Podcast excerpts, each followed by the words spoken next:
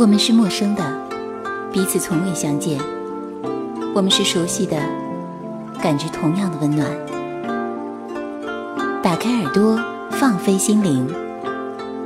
这里是陌生人广播，能给你的小惊喜与耳边的温暖。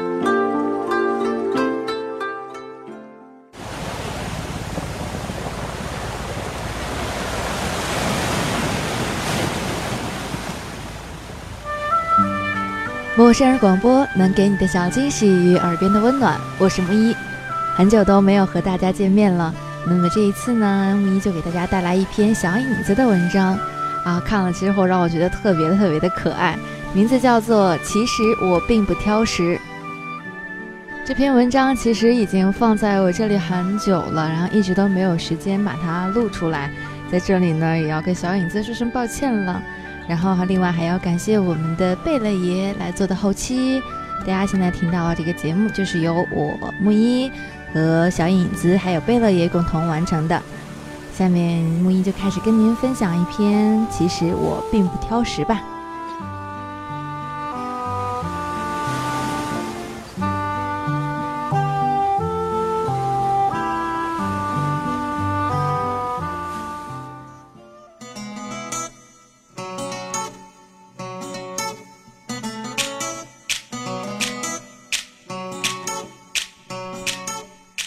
我觉得自己这么多年来最变态的一件事情，就是莫名其妙的少吃了十几年的香蕉。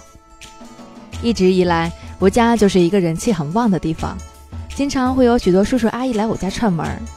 大人们在一起总免不了要谈孩子，于是我不但知道了他们的孩子语文、数学、英语分数，还知道了众多小朋友都有一个叫做挑食的恶习。每当叔叔阿姨抱怨小孩挑食时，我的父母就会很愉快地表示他们毫无压力。我爸还会特别得意地描述每次吃饭的时候我有多高兴，有多配合。小时候的我完全不能理解老爸老妈为什么会这么自豪，因为每当这个时候，我都会觉得莫名的不开心。我才不觉得不挑食是一件好事呢！挑食，哎，多么高贵的两个字啊！挑食的小孩多有个性啊！他们高高在上，他们骄傲矜持，他们不要吃这个，不要吃那个。而我这个不挑食的小孩，就是一个灰不溜秋的，吃什么都行的，没有个性、没有追求的人。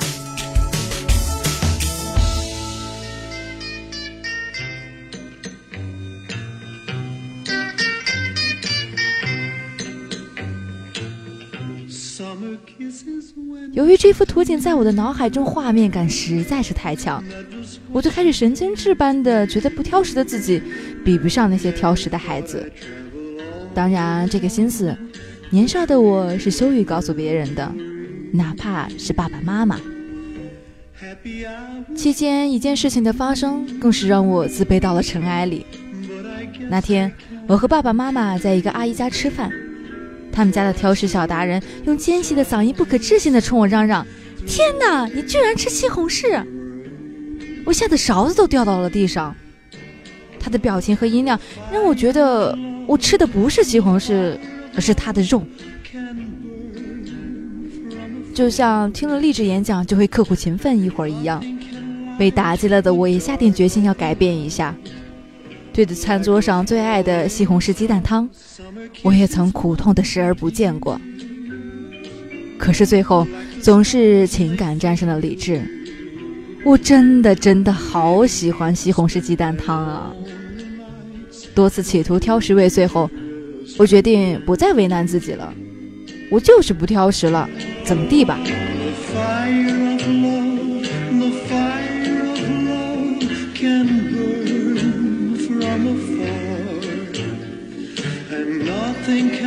虽然已经自暴自弃了，但心里终究还是有小疙瘩在那儿的，所以我无法形容于当我发现我不爱吃香蕉这种水果的时候有多么的激动。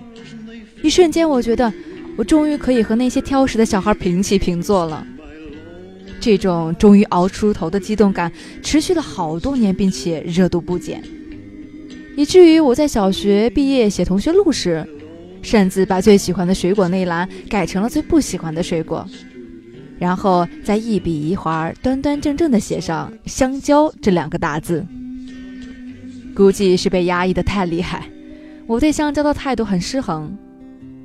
那时我最常做的事情就是不遗余力地宣传香蕉是全天下最烦人类的食物。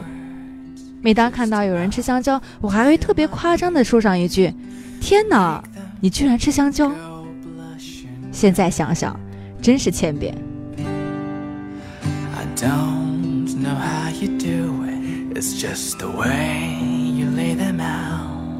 It's a poem for my heart. Can't get enough of the things she says. She makes me go around 后来长大了些，没有小时候那么作了。但是对于香蕉，我还是采取不闻、不吃、不买的三不政策。三不政策一直持续到了我中学生涯的结束，直接导致了我十几年前几乎没有吃过一根香蕉。我曾经无比笃定这辈子我都不会吃香蕉，而事实就是，我刚刚才啃完一根香蕉，嫩黄色的香蕉皮此刻就躺在我的手边。我不知道那些年的我是有怎样的执念，才会这么无聊的坚持十几年敌视香蕉不动摇。因为离开家到了大学后，我发现自己并不是不能接受香蕉的味道。在偶然的一次尝试之后，我甚至还喜欢上了它，软糯甜蜜的，多美味啊！回想起以前闻到香蕉味就要躲得老远恨不得就此失去嗅觉的日子。我无力的发现最反人类的那个其实就是自己。还有原来我真的不挑食。Now comes sing along to the things i say and the ocean will see. 瞟了一眼手边的香蕉皮，我真想捶胸顿足的喊一声：“天哪！我之前居然这么变态！”怪不得那个拒绝了诺贝尔奖的有个性的老头说：“他人即地狱。”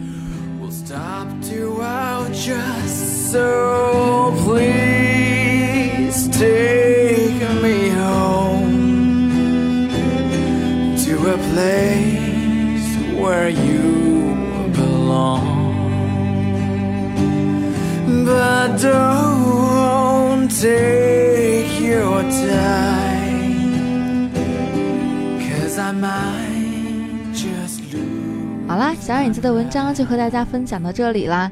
其实，当我看到小影子说他不喜欢吃香蕉的时候，让我突然想起了我的弟弟。我弟也是小时候特别特别不喜欢吃香蕉，就是我爸当时就跟他说说，啊，你吃香蕉，吃一根我给你十块钱。当时就抵死不吃呀那种的。但是后来不知道什么情况，好像应该是上了初中之后，然后住校了以后，妈妈开始给他买这个香蕉吃。后来就发现跟小影子一样，也开始喜欢上了这个香蕉这这种这种食物，然后让我觉得就是觉得特别的可爱。就小的时候，我们很多都会很很可笑的去拒绝一些东西，但是到后来发现那些拒绝的东西，其实可能是我们以后生活当中不可缺少的一些东西。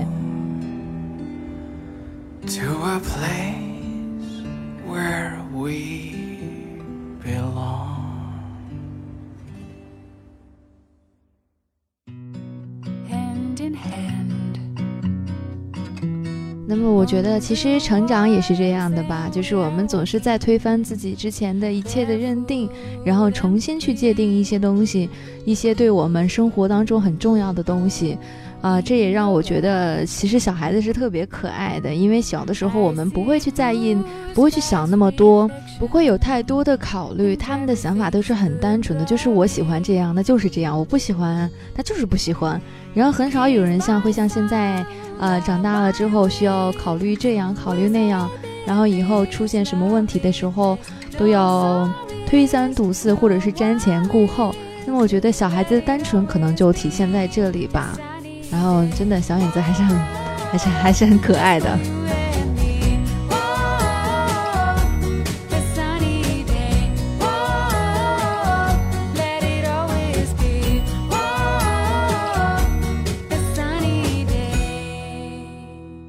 再一次感谢小影子的无私分享。那么以后如果你有什么故事的话，也可以投稿给我们，然后通过我们的声音，然后分享给大家，让大家来听一听你的生活、你的感想、你的感悟。同时再一次感谢我们的贝勒爷给我们做的后期。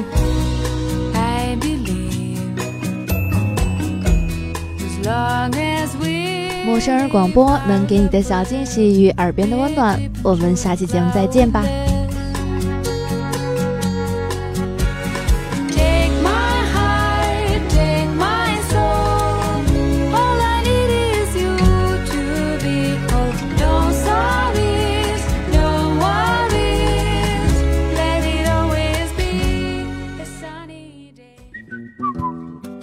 前女友、前男友是这个世界上最扯不清、理还乱的一种关系。你说近，他比谁都近；你说远，他比谁都远。以前总是说，不是在身边的那个不是最爱的，而是最爱的已经不在身边了。如是此言，那么最爱的那个是否永远都是以前的那个？既然那么爱，何必又分开呢？这么头疼的问题不是关键。如果你真的爱我们，请马上加入陌生人吧。节目主播、编辑、策划、后期制作、助战作者、插画师、志愿者。虽然我们的站长无比苛刻、无比变态，但真爱总能经受考验，不是吗？招募详情请关注微信 m m o o f m。